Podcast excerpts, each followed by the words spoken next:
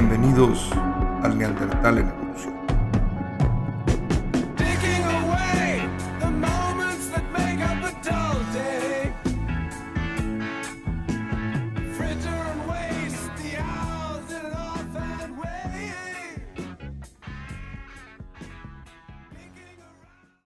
Hola a todos, bienvenidos una vez más al Neandertal en Evolución. Hoy a nuestro capítulo número 22. Como ya pudieron ver en el título, nuestro capítulo de hoy se llama Estéticas no visuales. Déjenme platicarles un poquito para ir introduciendo al invitado y, y- y- y- por qué vamos a platicar de esto. Estaba yo platicando hace un tiempito con este invitado que tengo hoy y él me dijo, oye, ¿por qué no platicamos este tema? Le dije, la verdad es que no lo entiendo bien, pero estaría súper interesante. Entonces, déjenme decirles un poquito de mi invitado, que es ni más ni menos que mi muy querido, muy estimado, muy apreciado, Gustavo Sánchez. Les voy a presentar un poco a Gustavo Sánchez para que los que no lo conozcan, no lo conocen, perdón, lo conozcan. Gustavo Sánchez tiene 26 años, es matemático, literal, o sea, él estudió matemáticas puras, tiene cuatro años de experiencia en investigación, programación, desarrollo de software. Gus es una persona apasionada por lo que hace, por su trabajo, por lo que él estudió y por la vida. Es una de las personas más brillantes, más inteligentes que yo conozco en este mundo. Las pláticas con Gus siempre son muy intensas, muy interesantes. No siempre entiendo todo lo que platicamos, pero vaya que aprendo cosas cada vez que platico con Gus. Así es que, mi querido Gus, bienvenido al Neandertal en Evolución. Muchas gracias, Beto. Eh, muchas gracias por tenerme. Yo estoy muy feliz este, de estar aquí por fin en el Neandertal. Este, frecuente, frecuente radio escucha o podcast escucha, asumo. Este, pues sí, muchas gracias por tenerme, por tenerme ¿no? acá. En- el gusto es mío, mi querido Gus. Gracias por ser podcast escucha. Y déjenme, para ir pudiendo entrar al tema y que Gus de cierta manera nos pueda explicar un poco de, de esto que vamos a platicar, les voy a leer rápidamente nada más una definición que tengo aquí de la estética, como para, como para que entendamos todos un poco la base, ¿no? Y dice así. Estética es la disciplina que estudia la naturaleza de la belleza y la percepción de la misma por parte de los individuos, por lo cual se relaciona estrictamente, estrechamente, perdón, con el arte. Es la rama de la filosofía que estudia la esencia de lo bello y de la percepción de la belleza del arte, es decir, el gusto. Eso fue algo que yo encontré en internet, pero Gus, yo, platícanos hacia dónde vamos. Precisamente con esa definición que tú diste, no vamos per se a hablar de arte. Yo, la parte importante que creo que importa de esta definición o de las cosas es la parte de la belleza. No me gusta agregarle justo así necesidad del arte porque entonces ignoramos mucho este, lo que es la belleza en general en la vida, ¿no? Y pues Belleza, belleza hay en muchos, o sea, belleza aparece en muchos lados, ¿no? Y lo veremos en, en, por ejemplo, este, lo decía mucho, este, pues, una persona que queremos muchos, este, qué belleza, ¿no? Frecuentemente como de, ah, qué bellezas, qué bellezas a la gente y demás.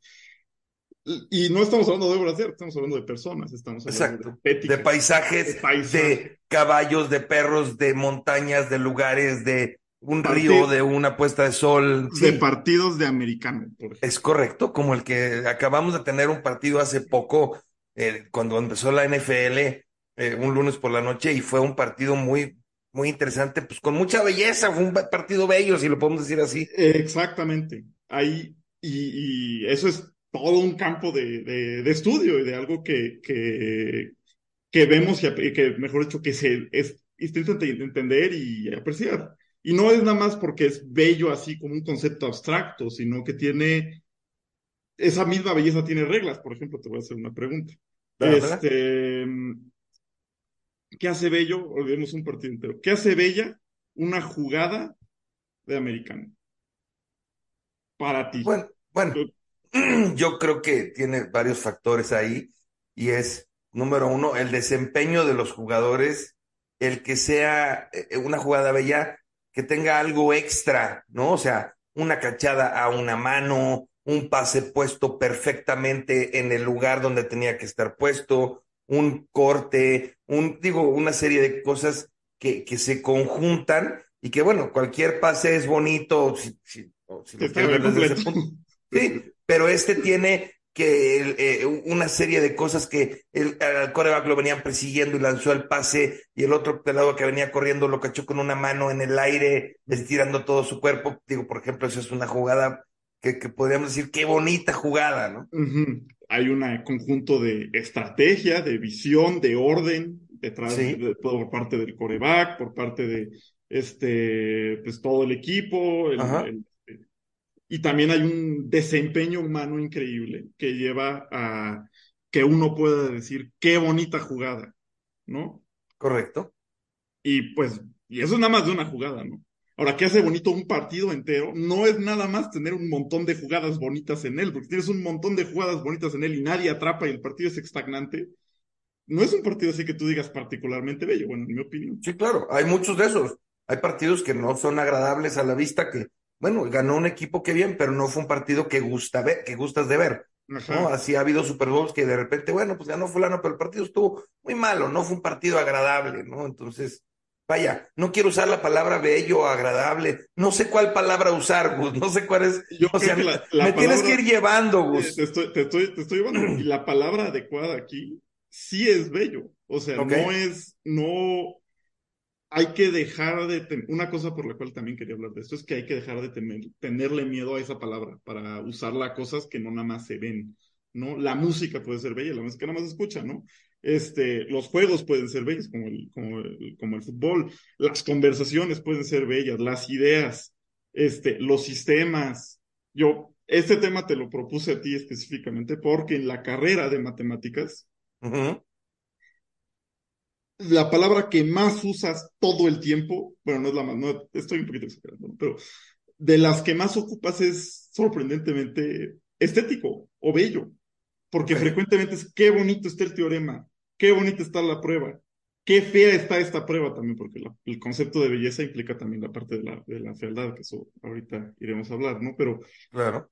hay, hay una belleza con reglas internas que nos lleva, o sea, que, que, que se da en las matemáticas, que es incomprensible para alguien que no lo estudia. O sea, aun cuando eres una persona que te gustan las matemáticas, entender su belleza es complicado hasta que te lo enseñan, lo cual también es chistoso. Por ejemplo, te diría decir, ¿tú crees que tú aprendiste a ver un partido de americano de una forma bella por sí solito o se te enseñó a lo largo cuando empeza- cuando estabas empezando en la vida? Ah, creo que te voy a contestar con toda la honestidad del mundo. Yo creo que fue un poco, u- eh, un poco de los dos. Te voy a decir por qué. Porque pues, mi papá fue el que me inculcó el amor por el fútbol americano, a jugarlo y a verlo y a disfrutarlo. Pero conforme fui aprendiendo más, a lo mejor yo solo, cuando fui eh, entendiendo mejor las reglas y entendiendo mejor las jugadas y entendiendo mejor cómo es el juego, desde niño hasta, hasta ahora, pues lo fui apreciando mejor con el tiempo, la Claro. verdad. y, y fuiste desarrollando un gusto, que ahí viene la parte de la estética, ¿no? Y un sentido estético a lo que hace un buen partido, ¿no? Y un buen Sí. juego. Y qué te gusta ver, y qué realmente es bello, y qué debería haber más en este mundo, ¿no? Este, Sí, y qué partidos sí. son de mierda y no deberían haber más nunca jamás, porque sí, pues, Exacto, mandaros a la chingada en ese instante, claro. Este, y entonces, pues este, este mismo, esto es algo que también levanta una cosa muy interesante. Hay una parte de la estética que es comunal y una parte de la estética que es personal. Hay una parte que aprendemos y que de hecho, pues uno diría, no puedes agarrar, o sea, por ejemplo, este, yo regresaría a un episodio anterior que, Dime. este, no te acuerdas del de Bernie. Sí, claro. Este, en, con Bernie, Bernie estaba justo hablando que era muy esnoboso, que era muy hipster, por decirlo así de cierta manera, cuando era, cuando era músico, cuando estaba estudiando la carrera. Ajá, ajá. ¿no? Y es porque tenía inculcado de cierta forma y en su comunidad de músicos tenía inculcado un una cierta apreciación estética y le diría, ya, le diría yo hasta llamar este término que tiene, luego hablamos, o sea, más, tarde en el episodio hablamos de este término en particular, un estándar de belleza. Sí, que lo lleva a decir, guácala, el reggaetón es una mierda y qué chingón es la música rara académica que, que, que tiene notas por todos lados, ¿no? Este, qué fresa es, muchas veces yo acuerdo, sí. decírmelo. Porque tenía una comunidad alrededor de él que lo educaba eso. Pero nosotros que no tenemos esa comunidad vemos la música y decimos, güey, la música que me gusta es... ¿Por qué me gusta la música que me gusta? Bueno, es muy complicado, ¿no? O sea, ¿por qué te gusta la música a ti que a ti te gusta, no? Digo, digo, lo platicábamos un poco, tanto con Darío como con Bernie. O sea, pues es que ahí sí depende, y como lo decía un poco la definición, de la percepción de la persona, ¿no? O sea, como eh, ya lo habíamos dicho, a mí no me gusta este tipo de música y hay gente que sí le gusta este tipo de música, y a mí esta música me parece bella y esta otra no, ¿no? Y eso es una percepción, per- ahí sí creo que es, pues, personal, ¿no? O sea, mía, de, lo, de los gustos que yo tengo. Yo iría de preguntarte con esto. O sea, sí estoy completamente de acuerdo contigo, pero ¿tú crees que es coincidencia que en, en la familia la cual tú y yo compartimos, a los de tu generación les guste muy particularmente, por ejemplo, este, el rock Ajá, de, o sea, como, bueno, no el country, el country, el rock y todo eso. ajá. ¿Tú crees que es coincidencia? O, o, o sea, o que, o que se construyó una comunidad que llevó a ese estándar de belleza musical en particular en tu generación. ¿Tú cuál opinas? Yo creo que sí, sí creo que nos, o sea, como también lo hemos platicado en muchos episodios, yo creo que sí nos vendieron una idea musical, porque pues era, y ya sé que no me ven, pero lo estoy entrecomillando, lo que estaba de moda en esa época, donde la música te marca mucho, que es tu adolescencia o cuando eres un joven adulto, y te marca mucho esa música y empiezas a desarrollar esos gustos. Y, y sí creo que en general nos gusta eso por el entorno en que vivimos, por lo que nos vendieron como era lo que estaba de moda, por el tipo de, tipo de familia que somos, por las tradiciones que tenemos, creo que todo eso afecta. Te voy a hacer un, un comentario complementario. En mi caso, por lo que a mí me dieron en mi casa, mis papás, pues también afectó a ese gusto. Y a lo mejor mis hermanos y yo tendremos gustos parecidos en música y otras partes de nuestra familia también comparte algunos, pero también tiene diferentes. Estoy completamente de acuerdo. O sea, eh, pero todo esto a que voy es que no es nada más estrictamente personal, como, como tú comentaste, o al menos ese es mi Ajá. ¿no? Mi punto, Sí, sí, sí. sino que también es comunitario. O sea, como comunidad de algo, desarrollamos un estándar estético, el cual eventualmente nos apegamos a. No ahorita estamos hablando de la música porque es más fácil de, de entender, porque más o menos porque como asociamos estética y belleza y arte, y la música es un arte, lo que sea. Pero igual pasa en el americano. O sea, tú, ¿cómo entiendes la belleza de un juego? Es parcialmente por cómo se te educó a ti, y ya más allá de cómo se te educó, cómo orgánicamente lo fuiste construyendo con la gente con la que veías y platicas el americano. No, y Gus, déjame hacerte un comentario que me parece un ejemplo más, este, más fácil de entender también, que es los estándares de belleza de los cuerpos, de los, de nuestros cuerpos, ¿no? Y, y voy a ir específicamente sobre el cuerpo de la mujer, como en los 50 el cuerpo que se suponía que era el que deberían tener las mujeres era uno, en los 60 era otro, en los 70 era otro, en los 80 en los 90 en los... y siempre nos vendieron y nos controlaron esos estándares de belleza de cómo debía de ser el cuerpo o de un hombre o de una mujer, dependiendo la década y dependiendo lo que estuviera pasando en ese momento, pero siempre nos controlaron el estándar y nos han querido seguir controlando ahorita, ya no tanto porque ya hay mucha gente que pelea por esto y dice es que ese estándar de belleza no es real. Y, y, y, quiero, o sea, comentar ese tema porque, porque pues sí, muchos estándares de belleza no los, no quiero decir no los, ah, déjame buscar la palabra correcta, no, no los inculcaron, no los vendieron, no los construyeron, eh, Yo, yo usaría la palabra construido, o sea, se ok, sí, construyó a se lo largo. construyeron esos estándares, ¿no? Y entonces tú decías, ah, eso, esta, este hombre es bello o esta mujer es bella, pero en base a una cosa que te dieron construida. Ah, Y, y yo el, el del estándar de los cuerpos también lo quería tocar, pero ese lo quería Venga. tocar, lo quería tocar un poquito más adelante, Tú dices un poquito más material, pero sí Venga. es cierto que en efecto ese mismo estándar también se construye, ¿no? Y hasta de la propia, o sea, aún dentro de las propias personas, una cosa que haría un- una cosita chiquita antes de, de- de- de cambiar de otra cosa.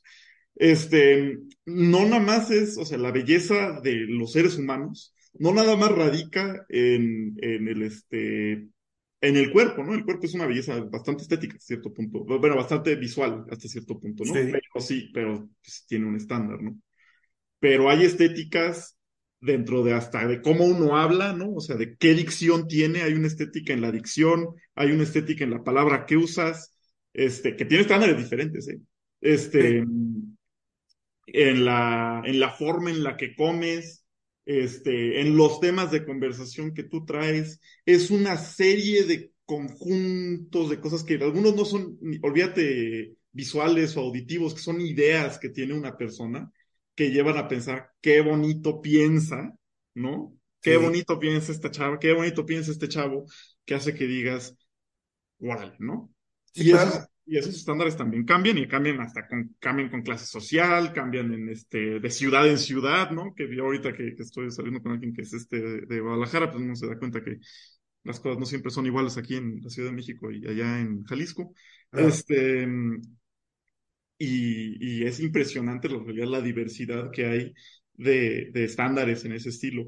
Y me refiero a cosas más chiquitas. Pero antes de retomar todo el tema de los, de los cuerpos, yo, yo una cosa que también quería, este, Dilo, dilo. que quería tocar con de los, de los estándares de estética, que es una cosa que también es muy cercana a la familia, que a mí, me, a mí yo siempre me gusta hacer hincapié en esto también. Es, Ujú. por ejemplo, en el, lo que hace una buena historia, una historia bella, ¿no? Ok. Eso a mí es una cosa que me fascina porque puedes tener historias bellas que son realmente feas en el sentido del tema, lo que estás contando, lo que está pasando. Puede ser una historia asquerosa o de terror o auténticamente dolorosa, pero tiene una cierta belleza que nos cautiva, ¿no? Y nosotros en lo que contamos muchas historias frecuentemente, ¿no? Como tú bien sabes, como a ti bien te gustará contar N cantidad de historias favoritas. Siempre cuento sí, historias y trato de contarlas también aquí. Pero sí, Es, es, ajá. Y yo es una cosa que siempre he tenido muy presente precisamente por las historias que tú cuentas y que se ha contado a lo largo de la familia, ¿no? Hay un estándar de cómo se cuenta una historia bien y bonito, aunque sea una historia fea, que tenga cosas horribles dentro de ella, pero es una cierta belleza que cautiva a quien la escucha a, seguirle escuchando. Y no nada más es en el contenido de la historia, es nada más en cómo la cuentas, en el tono de voz, en las palabras que usas, en las interjecciones apropiadas de, dígase, Mambo, este, o quien sea, ¿no? Pero este, todo eso conlleva a una, este, a una, a una belleza dentro de la historia que, que nos cautiva, ¿no? sin duda. Déjenme decirles un comentario. Ahorita que Gus estaba platicando de esto, a la, o sea, eh, fue muy extraño porque mientras yo estaba escuchando a Gus, me iba cautivando lo que Gus me iba diciendo y estaba entendiendo perfectamente el concepto de lo que, de lo que Gus me está transmitiendo y de lo que me está, vaya, disculpen que lo hable en tercera persona, de lo que me estás transmitiendo ahorita, Gus, es, es como total y absolutamente, como que no lo había pensado nunca y ahorita que lo dices, y sí, es totalmente cierto. O sea, a veces no importa tanto de qué se trata la historia, sino de cómo la cuentan, eh, el, el contexto, y es una historia bella y a la vez fea. Lo, me queda, sí, sí, sí, sí, lo, lo, lo voy entendiendo, Gus, y sí, sí, uy, qué padre. Qué Es padre, que- que estas son cosas que yo con Gus platico cosas que a veces nunca han cruzado mi mente. Entonces, cuando Gus me las dice y mi mente las analiza por primera vez, es maravilloso. Es como eres un niño chiquito la primera vez que comió tocino. O sea, tu mente como que se tiene una explosión porque estás procesando algo por primera vez. Entonces, me encanta por eso platicar con Gus. A ver, Gus, sigue, mí me encanta platicar contigo. Pero sí, justo, a mí, o sea, eso es algo que yo te, te decía un poquito Sí. también y que le quiero decir a, a todos los podcast escuchas. Ajá. Que en efecto este concepto es bastante intuitivo, parece extraño hablarlo, ¿no? Y suena como complicado y filosofía y no sé cuántas cosas, pero auténticamente es intuitivo. Los humanos entendemos que hay belleza en muchas cosas que no son necesariamente un cuadro. De hecho, a mucha gente, yo, yo lo iría a decir, le dan flojera a los cuadros.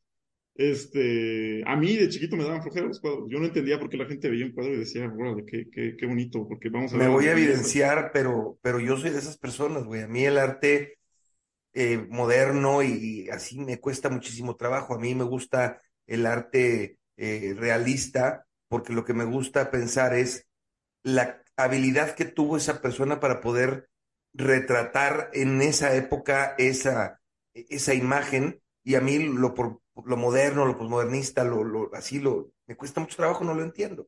Sí, no, bueno, digo, ese es otro tema, es un tema bien denso. Y digo, yo lo empecé a entender no hace mucho, o sea, tampoco hace tan poco, ya, ya, ya, pero ya adulto definitivamente. Yo de, yo de, de adolescente, yo también veía así, como que iba al MUAC, este, museo de- de la UNAM, el de las artes, este, yo no entendía ni madres, ¿no? Y me tocaban cosas horribles, una, una historia que, lo entendí toda esa parte, precisamente porque creo que mucha de esta arte, como la posmoderna y demás, una cosa que tal vez ayude a todos con esta pequeña tangente, es que el arte de estas cosas no está en, el, en la habilidad del artista particular, que es cierto, y yo también concuerdo contigo. Hay muchas veces deja que desear y dices, bueno, yo también podría hacer, cualquier persona podría hacer esto y no me está diciendo nada, pero.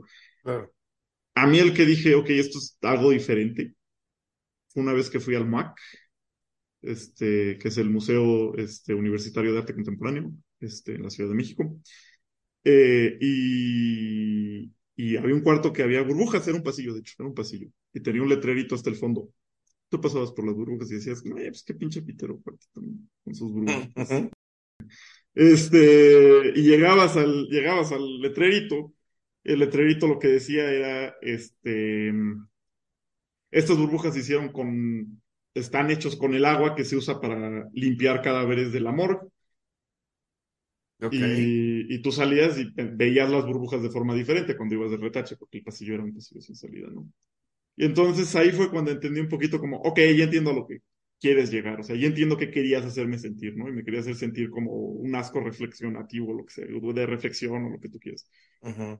Entonces ahí empecé a entender mejor qué chingados se refería el arte moderno. El arte moderno mucho es de reflexión y mucho es del cuadrito. Algo que no me gusta, porque vas al museo a leer, no a, no a ver cosas, ¿no? Sí. hace un poco, como que digo, ay Dios, pero... Sí, que de repente te dicen, lo que el artista quiso transmitir en esta obra es tal cosa, ¿no? Sí, esa parte a mí tampoco me agrada. Y- y- Sobre todo, Gus, que tenemos, o sea, a mí, esta es una opinión personal que me, que me pasa que habiendo cosas tan, eh, entendiendo el concepto de la estética no visual o visual, habiendo tantas cosas tan bonitas que puedo ver, muchas veces ver un cuadro y no entender lo que el artista me quiso transmitir y de repente voltear y ver una puesta de sol en las montañas, con las montañas, con ese famoso, esa, ese silver lining que le llaman, y te puedes quedar ahí contemplándolo y decir, qué bello es, es, este, es esta imagen, ¿no? O sea, Te hace sentir yo algo. prefiero ver eso, o prefiero, como tú dices, escuchar a alguien que me va a contar una historia que me va a tener cautivado, ¿no? Y que voy a decir, qué pinche historia tan chingona, tan bella, ¿no? O, o, o, o en mi caso, o sea, poder ir a un lugar donde haya caballos y puedo ver, mira ese caballo, qué hermoso está ahí, y que haya gente que me diga, "Puta, yo los veo iguales, no, ¿cómo, cabrón? O sea, Exacto. poder disfrutar todo esto. Exacto. Y esto también habla, o sea, aquí hay dos puntos importantes de esa parte, ¿no? La primera es que esta arte, mucha de esta arte moderna normalmente no se hace como para, pues para nosotros, ¿no? Los mortales. Es como una cosa medio incestuosa, en el sentido de que está hecho para círculos de artistas y círculos de críticos, que tienen un sentido estético muy particular. Este, le, le llamaría trastornado, pero tal vez sea muy ofensivo llamarle trastornado así a mucha gente. Este, y no creo que estén trastornados. Algunos sí. Este, pero no todos. Este, mm, pero tienen un sentido estético muy particular que lleva a que lo que les gusta a estas personas normalmente justo es la explicación y ver y andar leyendo todos sus cuadritos y no nada más eso, sorprendentemente, bueno, esto es una opinión personal también, como todo este, lo que se ha dicho en este podcast ha habido y por haber jamás. Así es, aquí tú puedes decir lo que tú quieras, Gus, y se respeta tu opinión. Ajá. Yo creo que en parte del como valor estético de estas cosas para la gente que lo disfruta es el mame.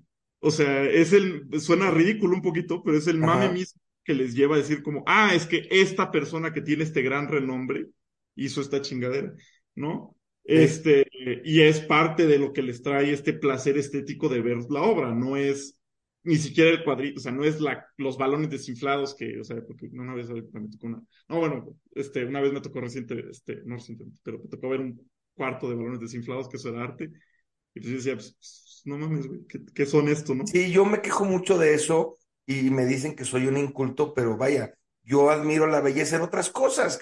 No, también, y es completamente claro. Y yo creo que mucha de la belleza de esta clase de arte, por ejemplo, porque esa pieza en particular te puedo decir que lo que la gente le gustaba era que lo hizo un artista particular. Si yo hubiera hecho, si yo hubiera llegado en mi casa y hubiera dicho, voy a desinflar 40 mil millones de balones, no hubiera vendidola en 10 mil millones de pesos, ¿no?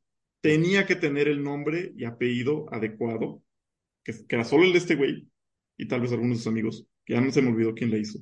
Este, pero hasta tengo un primo que hace arte que, este, del otro lado, que se quejó de eso, hizo, intentó mejorar su obra poniendo, haciendo las macetas, haciendo balones desinflados como macetas y le llamó Flores para ese güey, ya no me acuerdo cómo se llama. Este, pero justo si no tenías ese nombre, pues la obra vale madres. O sea, el nombre del individuo es fundamental y vital para una obra de este estilo, ¿no? Entonces Claro. estás hablando de que el valor estético está en el nombre, ni siquiera en cómo se ve en eso, y es Ni perfectamente siquiera en la obra Ah, ni siquiera en la obra, es perfectamente el válido, nombre. pero está en el nombre, está en hoy esta persona lo hizo. Y eso lo vemos no nada más en las artes, ¿no? También muchas veces este lo puedes hasta entender como en yo, yo creo que mucho de esta de este valor al individuo per se a veces se lo, lo cuando alguien hace algo específicamente por su trayectoria, por su por su camino, por demás, lo podemos ver de una forma más bella. Eh, eh, pondré, pondré el ejemplo como cuando alguien vence la adversidad es bello, ese, ese concepto. Vencer la adversidad, salir desde para abajo y subir hasta arriba, triunfando, ¿no? Si eres una persona que, no sé, creció pobre, desvechado en el Bronx y te vuelves el mejor basquetbolista del planeta. Ese esfuerzo, todo eso, eso es bello. Yo ahí siento que me faltan partes de la historia para poder decidir si es bello o no. Mm, O sea, hay casos en los que yo puedo considerar que sí y hay casos en los que no.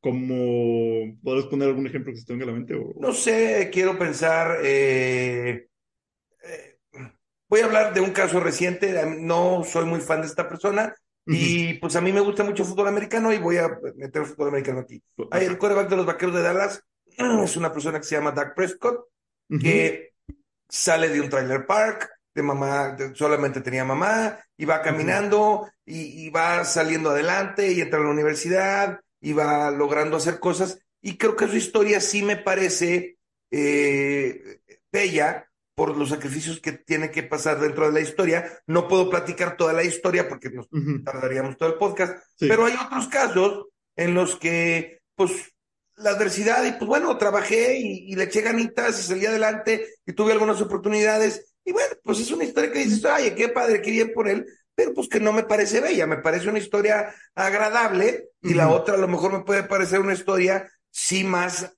más bella, por decir, por ciertas situaciones que pasaron, y si la mamá, y no sé, no, no, no, no lo sé, Gus, creo que, Ajá. o sea, Tendría que Creo que el más. contexto tiene que ver. Ajá, no, bueno, eso, eso era todo, ¿no? un poquito, que el contexto tiene que ver en que un pase de, ¿cómo se llama el de los vaqueros? Dak Prescott. Dak Prescott, que un pase de Dak Prescott que le da un partido por la que es la culminación, bueno, imagínate que, que le diera el Super Bowl, que sé que los Ajá. han tenido un Super Bowl Eso no va a suceder, pero bueno. Este, yo sé, yo Sí. sé, yo sé. Ajá. Este, pero que le diera un Super Bowl, sería más bello ese pase por la historia de, de, de Prescott. No, ¿No? ¿Tú crees que no? para mí no. No, Porque eh, ahí estamos hablando de dos cosas diferentes. O sea, estamos hablando de la ejecución de una persona en un, en un contexto específico y otro, la historia de su vida. Para mí ya es una historia bella porque ya llegó a un cierto éxito, ya logró ciertas cosas. ¿Que puede llegar más lejos? Sí, sí puede llegar más lejos. Pero de ahí a que ese pase específico me parezca bello o no, no, no, ahí sí no. yo diría, yo en lo personal sí. ¿Sí? Y, yo lo que pondría también como un ejemplo de, de algo que también creo que el contexto afecta a la belleza de otro evento relacionado es como, por ejemplo, los clásicos. Ahora, no en el fútbol americano, sino en el fútbol normal. Tú ver un clásico, ¿no? Un partido clásico que ya tiene toda una historia detrás, un- una rivalidad, un fundamento y demás, que es la culminación de un cierto camino. Ver esa culminación a mí se me hace bello. Aunque el partido sea medio malo, puede elevar un partido que sea que el hecho de que sea clásico. Sí creo que te Este, genera otros sentimientos, sin duda. Ajá. Ver un Y- partido X a un partido que ya tiene, ¿qué te digo? También son creadas unas ciertas cargas y unos ciertos emociones y unas ciertas cosas que, que te genera que sí, sí creo que el sentimiento es diferente. Exacto. Y yo ese sentimiento creo que muchas veces se presta justo, justo le, añade eso, ¿no? Ese contexto alrededor de un partido. Pero bueno, eso también depende, de, varía de mucho, ¿no? O sea, yo, yo tal vez yo soy un poquito más sensible a las historias personales, pero creo que todo el mundo o muchísima gente puede entender o puede ver, más que entender, o apreciar un partido que es una final, ¿no? O que es una final particularmente importante, o por ejemplo, ahorita que acaba de ser el Mundial, que Messi por fin lograra salirse de la mediocridad infinita en el, en el Mundial, me refiero, no en la, en Ajá, su carrera, ajá, porque ajá. es buena, y haber Sí, sí, tenido su, por fin su, su, su campeonato, y la felicidad que eso le causó a millones, a miles de millones de argentinos, ¿no? No son miles de millones los argentinos, pero los A argentinos. todos, y a miles de millones de, de fanáticos de Messi, ¿no? Ajá, exactamente, Pero- que hay muchos.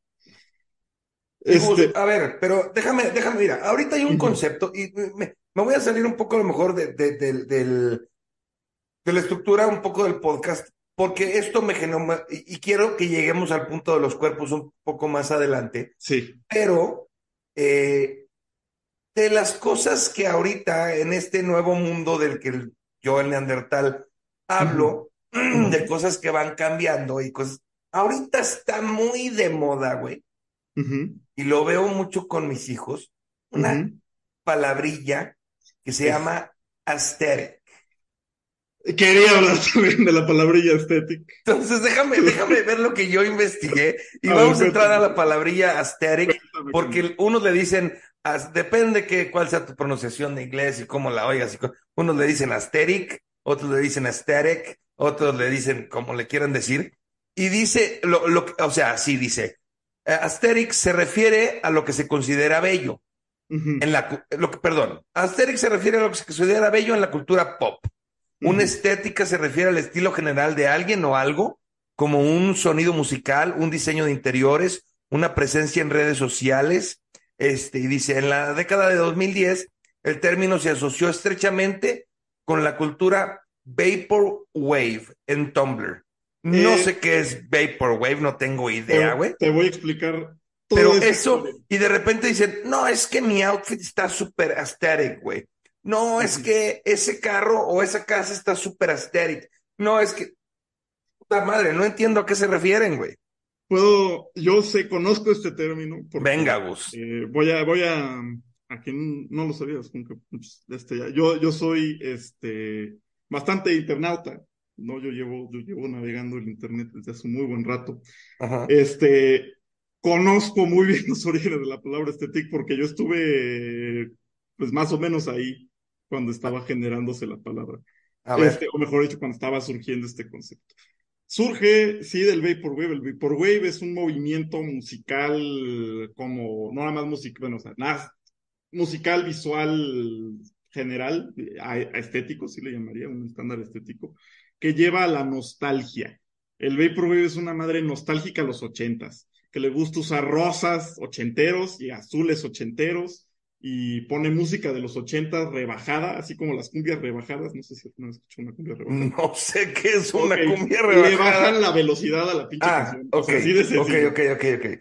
Te ponen una canción que has escuchado que, que de los 80 la, la bajan a 0.65 y medio la hacen como suavecita para que no suene culero, como cuando ves un video a la mitad de la velocidad. Este, y dicen, órale, qué chingón. Este, porque es una situación nostálgica, o que querían hacer una nostalgia a un lugar que nunca habían vivido, porque esto lo hacen principalmente jóvenes. Muy interesante en ese sentido, ¿no? Pero surge este Vaporwave y la gente lo empieza a asociar a la palabra estética, hasta lo escriben de una forma chistosa, este, como en mayúsculas, un chingo de más. Este, y esto empieza a pasar en Tumblr y en 4chan, que son dos páginas que no vas a, o sea, una es una de microblogs, la otra es un lugar anónimo donde la gente se reúne a discutir pendejadas, y no lo digo en choro, o sea, es auténticamente pendejadas. Es un lugar donde tus posts no pueden sobrevivir más de medio día, desaparecen frecuentemente, no hay ni nombres de usuarios, es para discutir pendejadas. Este, y, surge este como movimiento estético, de, de aesthetic, y en Tumblr evoluciona a las aesthetics, no solo una, ¿no? Ok. Se agarran de como, ok, si el Vaporwave es cuando tienes estatuas griegas y música de los 80 rebajada con este, iluminación rosa y azul, ¿no? Como ochentera. Ok. Y luego hacen, ok, entonces dicen, eso es el Vaporwave, ¿no? Y ahora vamos a hacer el, este, el cottagecore, ¿no? Que el cottagecore es como de vamos a hacer fotos y dibujitos de gente en casas, este, pero casas como idílicas en el bosque, este, desconectadas de la realidad, ¿no? Este, y, chavas en vestidos, este, blancos caminando por, este, campos de maíz. Este, madres así muy específicas, y le ponen nombres a todas de estas, ¿no? Otra vez Vaporwave, Touchcore, este, eh, tenía el- este, este, Diesel Punk, Cyberpunk, este, nombres así, todos, nombre, ¿Y cómo llegamos al Asterix de ahorita de hace 13 años para acá, güey? Ajá. Lo que acaba pasando es que estos, Tumblr se muere, la historia de por qué se murió Tumblr es muy interesante. Bueno, es muy sencilla. No voy a contar todos los datos, pero voy a hacer la cosa más sencilla. Tumblr también lo usaba todo el mundo para ver pornografía. Este, eventualmente Tumblr prohibió la pornografía y todo el mundo huyó como ratas de Tumblr. Ok. Este, De eso no lo sabía. ahora, ahora lo sabes. Este, y, y se fueron a Instagram.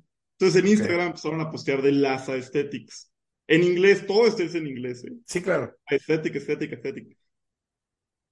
Y la comunidad internautica hispanohablante, que tiene un poco de contacto con la comunidad internautica de habla, de habla, de anglo, de habla anglosajona, se robó el término, pero no se robó el término con todas las implicaciones que involucran las distintas aesthetics y que si eres cyberpunk y si eres este, y se robaron la palabra para decir cosas como fresonas y bonitas.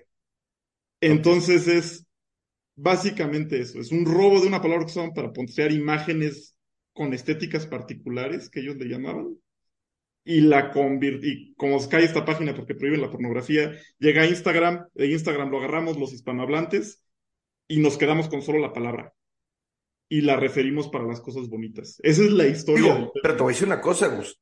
Las cosas bonitas que de repente mis hijos u otras personas me dicen, es que esto está súper aesthetic, güey.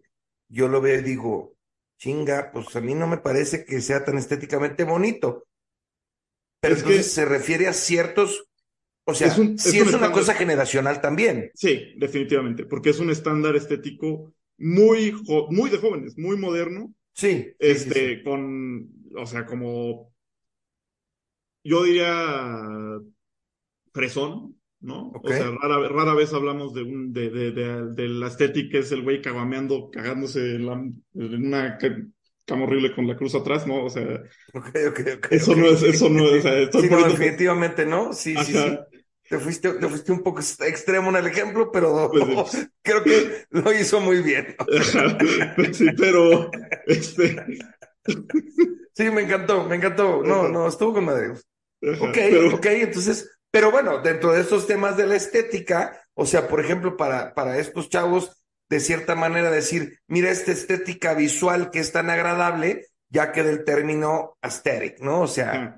Y Dime. exactamente. sí, dime, Una dime. cosa que me choca de esa palabra, a mí, Ajá, yo a pesar de que te digo, yo sí que, que- sí, por esos rumbos la agaché mucho y la entendí, lo que sea.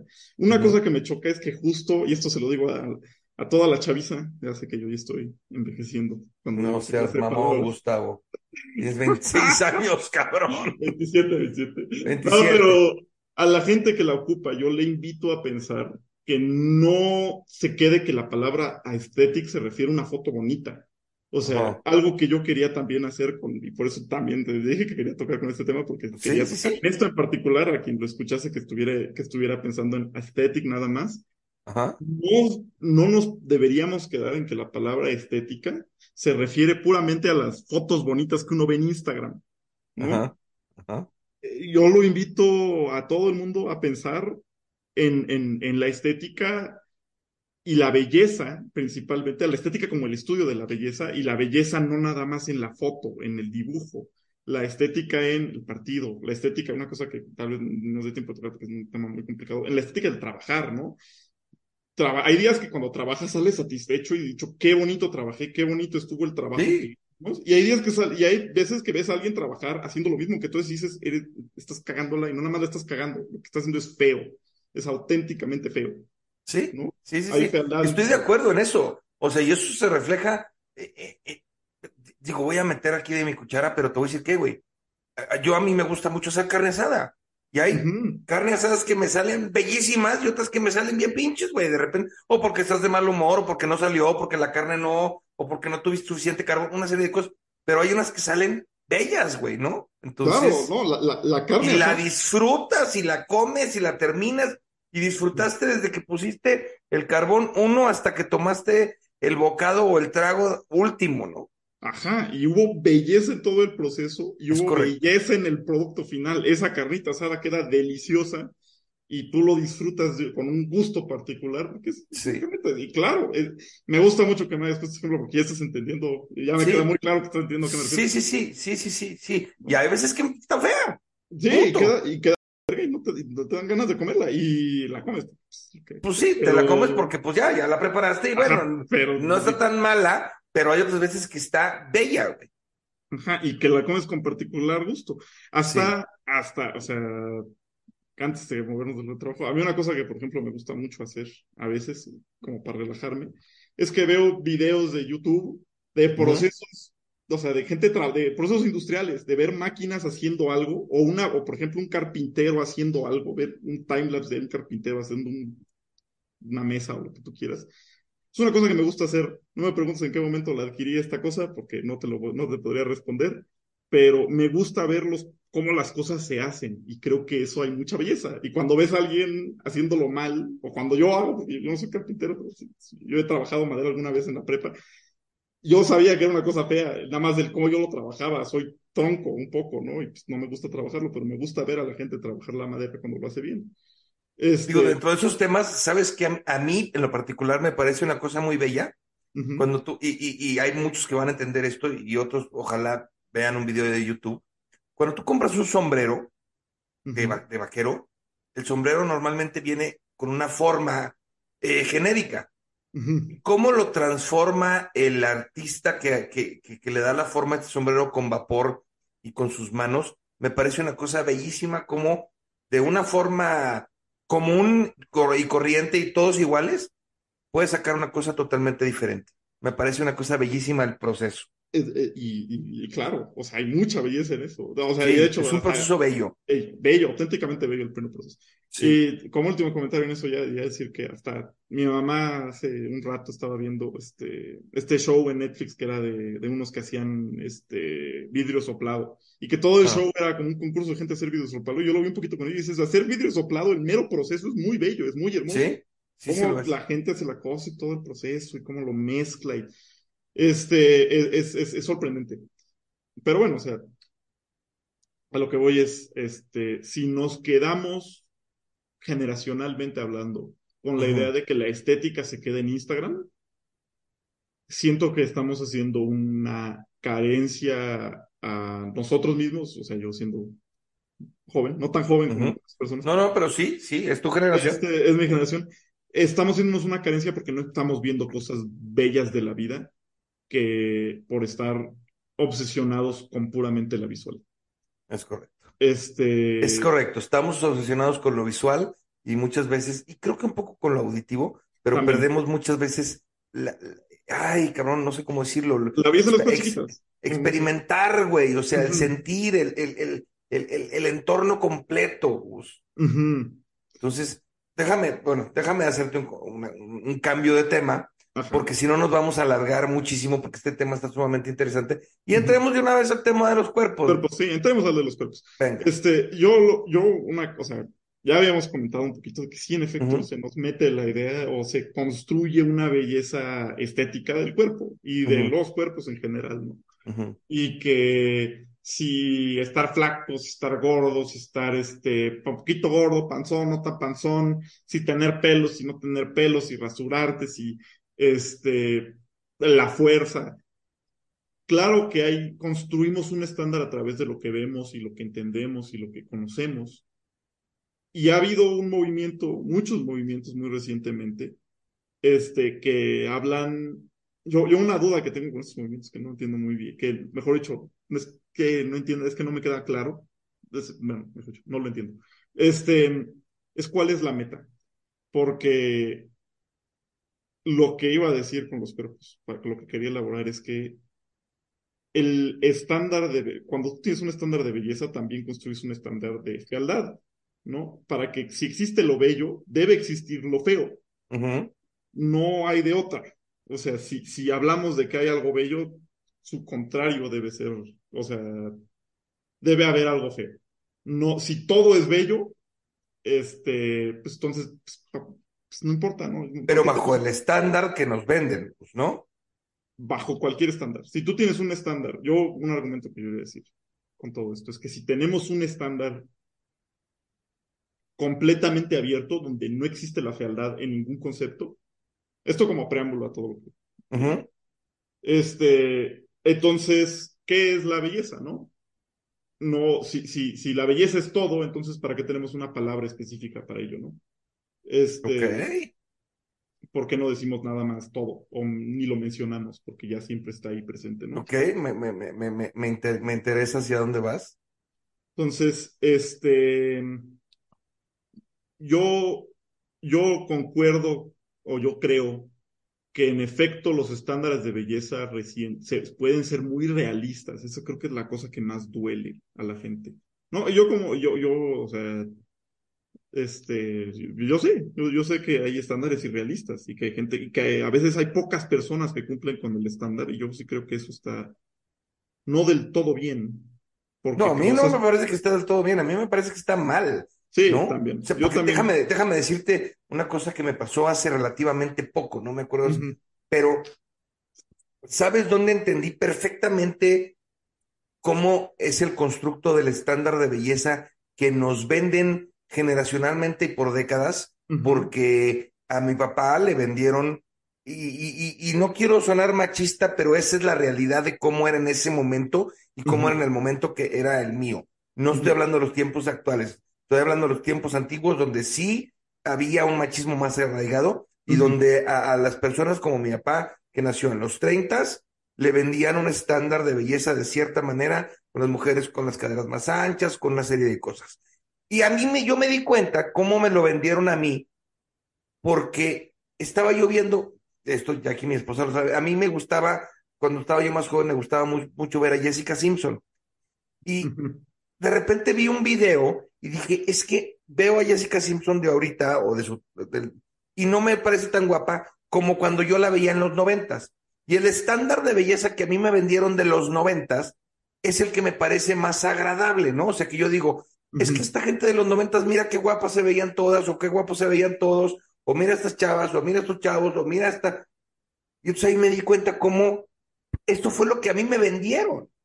No es que esté mejor el de antes que el de ahorita, sino que al que a mí me dijeron que era el correcto, era el de los noventas. Eso mi mente procesó y eso mi mente dijo, ah, yo lo que quiero es esto. Pero porque ese fue el constructo que a mí me dieron, güey. No porque sea el correcto o no correcto, porque así como no podemos juzgar por los estándares de belleza física, como acabas de decir hace un ratito, es que de repente hay mentes bellísimas o conversaciones bellísimas o gente que de repente platicas con ella y dices, puta, no me importa cómo te veas, eres una persona bellísima, lo que me has transmitido, lo que me has dado, pero romper ese constructo está cabrón, güey, porque lo tienes metido en el disco duro en lo más profundo y está corriendo ahí sin parar. Yo tal vez lo más controversial que podría decir aquí es que es cierto, todo lo que dices es completamente cierto, concuerdo contigo, pero ese constructo, ese constructo es inevitable. Lo que va con la fealdad es, y que Ajá. la belleza es inevitable de esa forma, o decir, mejor dicho, que la existencia de la belleza es inevitablemente la no belleza, este, o la fealdad. Este, e- es a eso a lo que quiero ir. O sea, no, no me gusta tanto pensar como que te lo vendieron o te lo dieron porque mientras sí hay fuerzas que lo hace, también es una cosa que se construye a la manita todos, pa- pasito a pasito, todos los miembros, todos los que son cortes de una generación. Y modernamente también se ha construido un estándar de belleza. Sí, ¿no? claro. Y, es un, y es un estándar de belleza pues, muy peculiar, con sus ciertas cosas y sus ciertas cosas que no, y sus ciertas cosas que sí, y hay este, ciertas cosas, pero inevitablemente, por el hecho de ser humanos, vamos a construir estándares de belleza y vamos a, o sea, yo a lo que quiero invitar a pensar con esto, o lo que quería yo decir es que inevitablemente va a haber gente fea. Lo que- bajo cualquier estándar de belleza. O sea, si en los Ay, cabrón, gente- qué difícil está eso, Gus. no, eh, es algo feo que lo que, o sea, pero al mismo tiempo creo que justo eso es redirigir, no, redirigir la atención a decir todo el mundo es bello o todos los cuerpos son bellos, a decir no deberíamos. No, pero te voy a decir una cosa, güey. Puede ser que haya gente, no sé si viste la película de Shallow Hal con Jack Black. No, te tendré que fallar. Híjole, les voy a decir muy rápido. Es una película donde sale un, un, eh, Jack Black y sale. Tim Robbins, que es un este, motivational speaker, que como que es una película de fantasía donde le hace una, vamos a decirle, un encantamiento para no tardarnos mucho en la explicación, donde él solamente va a ver a las personas, él solamente veía el exterior de las personas y ahora solamente vas a ver su belleza interna. ¿no? Y entonces se trata que la protagonista es una, es una chava de cuerpo grande y que todo el mundo la ve como una gordita y este güey la ve preciosa físicamente, pero lo que está realmente es viendo su interior. ¿Y a dónde voy con todo esto de la fealdad y esto y lo otro? Es que, y hay una chava que él, mientras está en este encantamiento, la ve físicamente eh, eh, horrible, Ujú.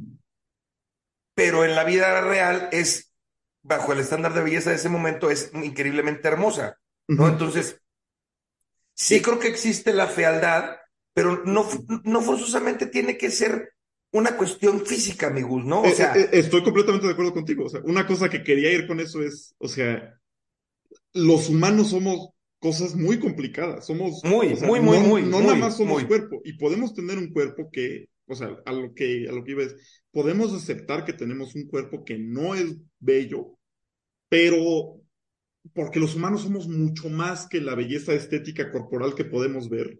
totalmente de ¿no? acuerdo.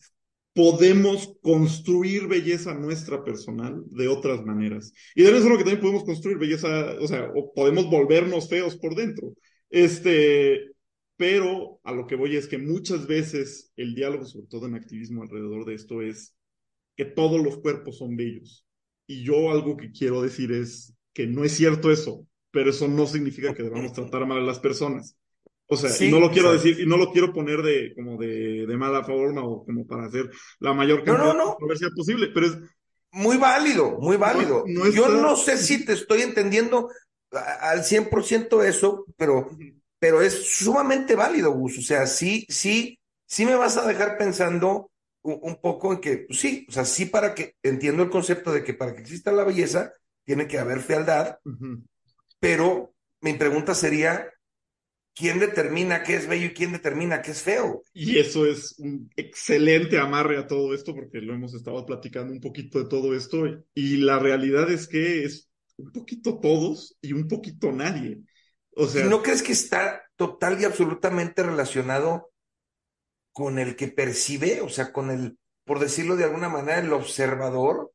O, o- o- Eh, está o relacionado, por pero el no- individuo. O está, sea, rela- está relacionado, pero no determinado. O sea, lo que, lo que, como, como hicimos una serie, una bola de ejemplos, muchos ejemplos, y muchas veces hablamos de que nos enseñó mi papá, o, o este, lo aprendí, o yo, por ejemplo, una cosa que yo aprendí la belleza de las matemáticas en la carrera, se me enseñó en la carrera, Bernie aprendió la belleza de la música con sus amigos músicos en la carrera, este, o su, su estándar estético personal de la música que tuvo en esa época en la carrera. Y luego, después, una vez que él ya estaba inculcado en ella, y una vez que yo estaba y que yo mantengo que mi estándar es la matemática, eso la matemática, yo aún lo mantengo, soy muy feliz viendo las matemáticas como las veo. Este, y una vez que tú ahora te puedes sentar a ver este, la tele y que ya hemos evolucionado, a ver el fútbol, ya que hemos todos nosotros evolucionado nuestros estilos, agarramos lo que se nos enseñó, construimos algo nuevo y lo comunicamos, porque no te sientas a ver el fútbol solo, bueno, a veces sí, ¿no? Pero muchas veces te sientas con tu familia o con tus amigos o con, tu, o quien sea. Y yo cuando hablo de matemáticas, normalmente, o sea, muchas veces sí, pero normalmente lo hago también con mucha gente que está también metida en matemáticas. Entonces, mi estándar de belleza se lo comunico a esta persona poquito a poquito y esta persona me lo comunica a mí y construimos un consenso de belleza poco a poco, de la misma forma que tú construyes un consenso de belleza con tus hijos, con este, tus primos, tu papá, este, con tus amigos, este, y que Bernie desarrolló estándar de la música con sus amigos y su bola, y contribuyó a ellos, y tú contribuiste a los tuyos, y yo contribuí a los míos. Los, la belleza, ¿quién la decide? Un poquito todos y un poquito nadie.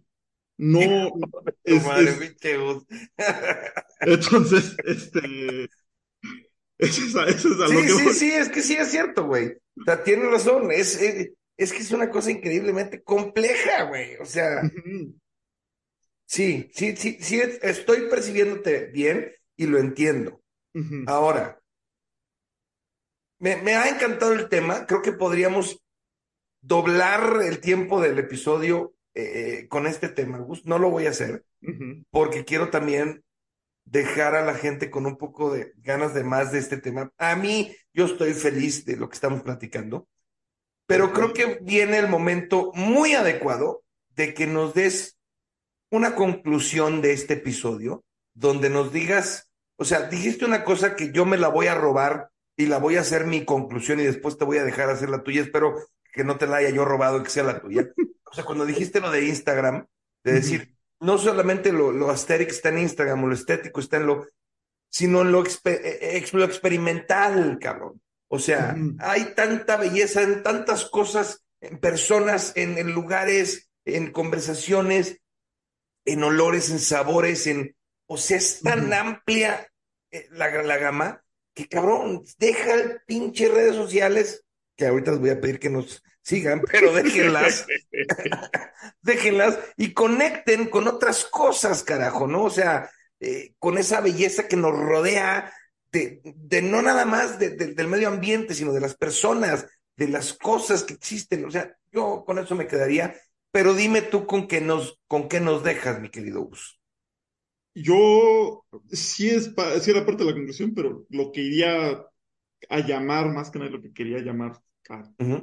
todos los podcasts escuchas, este, podescuchas, esa palabra me la voy a robar. Este, Sí, es buena, yo también.